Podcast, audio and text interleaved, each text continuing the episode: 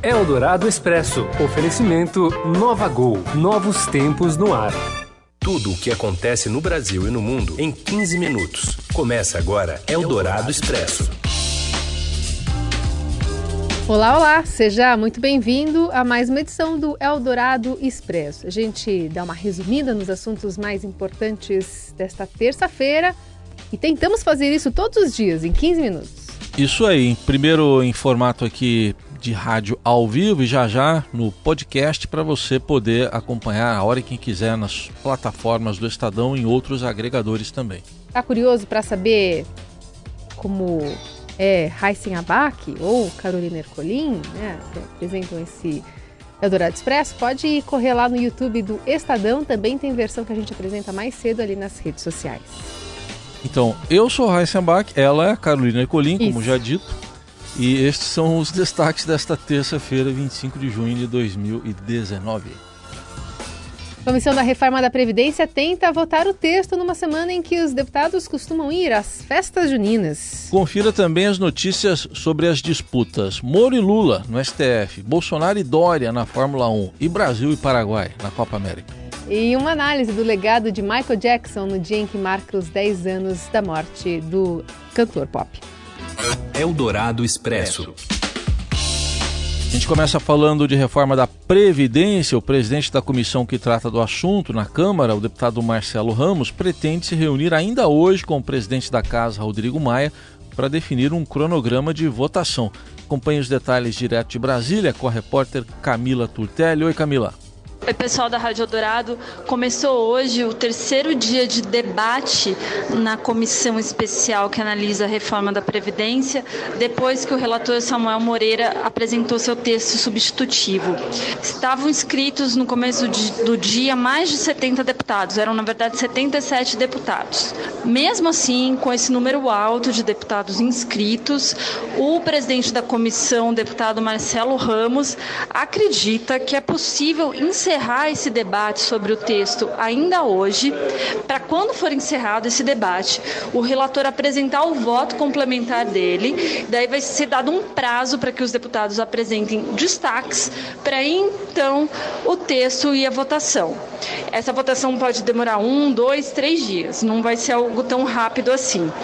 O presidente da comissão, deputado Marcelo Ramos, acredita que muitos deputados podem desistir no seu tempo de fala, o que daria celeridade para esse debate debate e aí a discussão encerrar hoje. Ele falou com a gente um pouquinho antes de começar a sessão de hoje e deu um resumo aí do que, que ele acredita que pode ser o caminho da Previdência aqui na comissão especial. Vamos escutar. Nós nos esforçaremos para encerrar as discussões hoje. Então, logo encerra as discussões, nós vamos fazer a leitura do deputado Samuel Moreira, abrir um prazo para apresentação dos destaques e iniciaremos a votação. Eu procurarei o presidente, o deputado Rodrigo Maia, para tentar aproximar um pouco mais esse calendário, mas eu não quero especular com data para não criar tensão desnecessária no seio da comissão. E o deputado Samuel Moreira, relator do texto, prevê que a reunião dure 12 horas e acredita que o relatório não deve sofrer grandes modificações, apenas correções de redação. Não, nós estamos preparando um, um voto complementar, alguns ajustes no relatório. Nós entregamos nosso substitutivo e agora o próprio regimento prevê que a gente possa fazer um complemento do voto, ou seja, alguns ajustes, algumas correções de textos, alguns erros de digitação, para poder só fazer essa complementação de voto entre o fim da discussão e o início da votação. Então nós estamos nos preparando para isso e, e depois é partir para a votação. Eldorado Expresso. O Supremo Tribunal Federal pode, pode confirmar hoje o adiamento do pedido de suspeição do ex-juiz Sérgio Moro. Ontem, a ministra Carmen Lúcia, presidente da segunda turma, deixou a dúvida no ar, divulgou uma nota dizendo que não exclui ou inclui, eh, não excluiu ou incluiu itens na pauta. Daí, qualquer definição sobre o futuro de Lula ficaria então para depois do recesso do Judiciário em agosto. Na a análise foi pedida em dezembro pela defesa do ex-presidente Lula, antes do vazamento de supostas mensagens trocadas por Moro e procuradores da Lava Jato. Aliás, hoje está marcada também uma sabatina com o jornalista Glenn Greenwald, do Intercept Brasil, na Comissão de Direitos Humanos e Minorias, também da Câmara dos Deputados. Eldorado Expresso.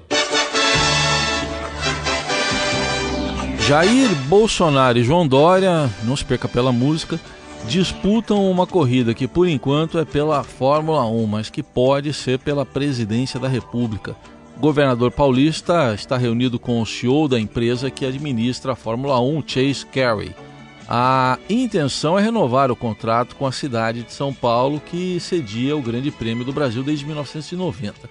Mas o Rio entrou na disputa com o apoio do presidente Jair Bolsonaro, que recebeu ontem o mesmo Chase Carey. Bolsonaro bancou a corrida no Rio. Praticamente 99% de chance, né, ou mais, de termos a Fórmula 1 a partir de 2021 no Rio de Janeiro. Há uma possibilidade muito grande da Fórmula E vir aqui para o Brasil também, e aquela região é, será utilizada para outras atividades ao longo do ano. Aquela região que ele fala é o autódromo de Deodoro, né, que seria construído pela iniciativa privada, e Bolsonaro aproveitou para cutucar o Tucano, dizendo que se for candidato a presidente em 2022, ele precisa, ele, Dória, precisa pensar mais no Brasil e não no seu estado. Dória respondeu que é hora de tratar de gestão e não de eleição. E lembrando, o contrato da Fórmula 1 com a cidade de São Paulo vai até 2020, então foi dada a largada, mas a chegada ainda é incerta. Eldorado Expresso. Presidente Bolsonaro embarca no final do dia para Osaka, no Japão, para participar da cúpula do G20, que reúne as 20 principais economias do mundo. A sua primeira parada será em Sevilha, na Espanha. Depois ele segue para a Ásia, onde o presidente terá encontros bilaterais com líderes de China, Índia, Arábia Saudita e Singapura. Bolsonaro participará da cúpula pela primeira vez. Ele será um dos três oradores principais na sessão temática de inovação e tecnologia na cúpula do G20. Uma pausa aqui no Eldorado Expresso que volta já já com notícias da seleção brasileira e também os 10 anos da morte de Michael Jackson. Você ouve Eldorado Expresso. Se você está escutando este programa, é porque não gosta de perder tempo. É para pessoas como você que a Gol tem o Gol Mais Conforto, com mais espaço entre as poltronas em todos os voos, para você descansar enquanto viaja, além das exclusividades da TV ao vivo e internet em todos os destinos, para você continuar fazendo o que quiser a bordo e chegar mais longe. Assim é a Gol, dando mais vida ao seu tempo, do jeito do brasileiro, que é o jeito da Gol. Nova Gol. Nova Novos tempos no ar. Você ouve Eldorado Expresso. De volta com o Eldorado Expresso, agora a gente fala das investigações do caso lá do assassinato do pastor Anderson do Carmo. Advogados de defesa questionam a confissão dos filhos da deputada Flor Delis e do próprio pastor, que foi assassinado no último dia 16 em Niterói. A repórter Roberta Jansen acompanha as investigações da polícia e traz mais informações direto do Rio de Janeiro. Oi, Roberta.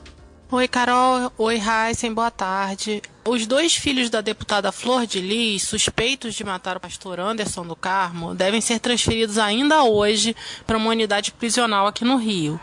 O Flávio dos Santos que confessou né, ter disparado seis vezes contra o padrasto, e o Lucas dos Santos, de 18 anos, que foi quem teria comprado a arma utilizada no crime, estão presos desde segunda-feira retrasada na carceragem da Delegacia de Homicídios de Niterói e São Gonçalo, que é quem está investigando esse crime. Os dois devem seguir para o presídio Frederico Marcos, em Benfica, na Zona Norte, onde funciona a triagem de presos. De lá, a Secretaria de Estado de Administração Penitenciária, SEAP, deverá definir para qual unidade eles serão enviados. Os advogados de Flávio e Lucas afirmaram que eles estão sem condições mínimas de higiene e de alimentação nas dependências da Delegacia de Homicídio e que essa prisão é, é irregular. Os advogados questionaram também as condições dos depoimentos prestados por seus clientes na delegacia. O advogado do Flávio, o Anderson Hollenberg, disse que o seu cliente não confessou o crime, diferentemente do que a polícia e o Ministério Público tinham informado. E ainda que se houve alguma confissão, ela teria sido colhida de forma irregular,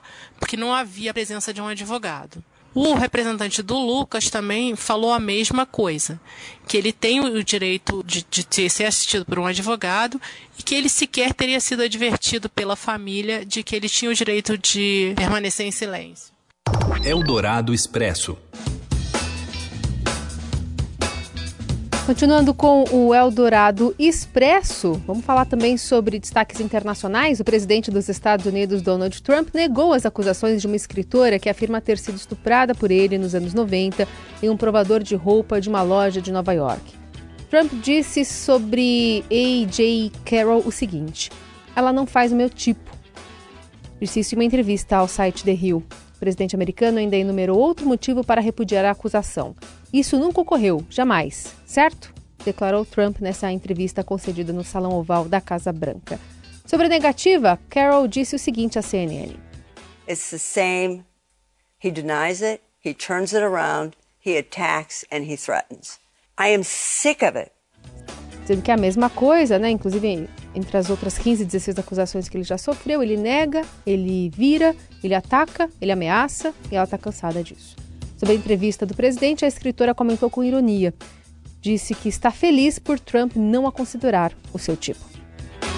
Eldorado Expresso. A seleção brasileira faz um treino secreto, de novo, hoje à tarde, lá na preparação para enfrentar o primeiro mata-mata na Copa América. O repórter Ciro Campos traz as informações direto de Porto Alegre. Oi, Ciro. Boa tarde, Heisen. Boa tarde, Carolina. A seleção brasileira começa terça-feira aqui em Porto Alegre, já sabendo quem será o adversário na quinta, pelas quartas de final da Copa América. A seleção paraguaia é agora o foco de preparação da equipe do técnico Tite. E toda a comissão técnica do treinador já mapearam os pontos fortes da seleção paraguaia. Eles, inclusive, estudaram o Paraguai e encontraram, por exemplo, que o Paraguai deve insistir bastante na defesa, na marcação forte e principalmente em bolas longas para os atacantes. O Brasil treina na tarde desta terça-feira aqui em Porto Alegre, trabalho fechado no CT do Grêmio, mas com boas notícias, né? Até porque o volante Fernandinho se recuperou de dores no joelho direito, já tem trabalho trabalhado com o grupo e ele será o substituto de Casemiro. O jogador do Real Madrid está suspenso pelo segundo cartão amarelo, não poderá enfrentar o Paraguai, mas o retorno de Fernandinho, a liberação por parte da comissão médica da CBF, dá ao técnico Tite mais tranquilidade e confiança para continuar com o trabalho de preparação. Bom, além do Brasil e Paraguai, lá em, na Arena do Grêmio, os outros três jogos das quartas de final da Copa América são Venezuela e Argentina na sexta no Maracanã, Colômbia e Chile também na sexta na Arena Corinthians e Uruguai e Peru no sábado na Fonte Nova. Eldorado Expresso.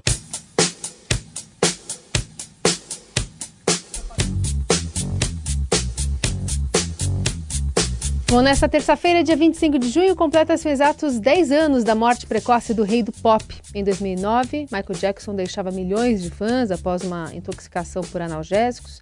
Hoje o Caderno 2 propõe uma análise do legado do artista depois desse tempo e as dúvidas, né, envolvendo, por exemplo, o documentário polêmico da HBO e acusações sobre pedofilia. E o apresentador Igor Miller traz pra gente uma análise do legado justamente desse controverso Michael Jackson de 10 anos depois. Boa tarde, Carol. Boa tarde, Heisen. Boa tarde, ouvinte do Eldorado Expresso. Já se vão 10 anos aí sem Michael Jackson. Um dos maiores nomes, sem dúvida, eu colocaria entre os cinco maiores nomes da música pop de todos os tempos. E uma vida conturbada também, uma vida de muitos sucessos, mas também de muitas histórias, no mínimo, controversas. Né? Ele que desde pequeno fez muito sucesso, era à frente do Jackson 5, cantava demais já desde moleque, encantou o mundo inteiro desde seus primeiros anos de carreira, ainda jovem, e também fez sucesso na sua fase adulta com discos clássicos como Off the Wall, como Thriller. Teve também mais recentemente, no começo dos anos 90, aquela fase de clipes maravilhosos, sempre ao lado de gente muito boa, como Quincy Jones, como músicos de estúdio, como Steve Lukather e o pessoal do Toto, os irmãos Porcaro. E ele deixa pra gente esse grande legado, ao lado dos Beatles, na minha humilde opinião, o segundo ponto ali na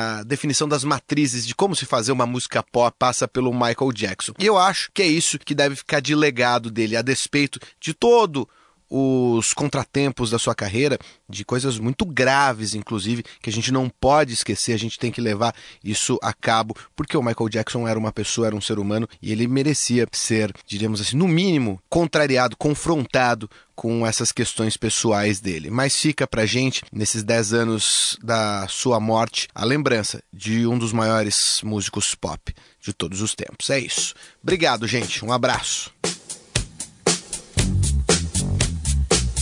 E é com ele que a gente termina o Eldorado Expresso de hoje. Você pode comentar nas redes sociais usando a hashtag Eldorado Expresso. Valeu, boa terça, até amanhã. Até amanhã.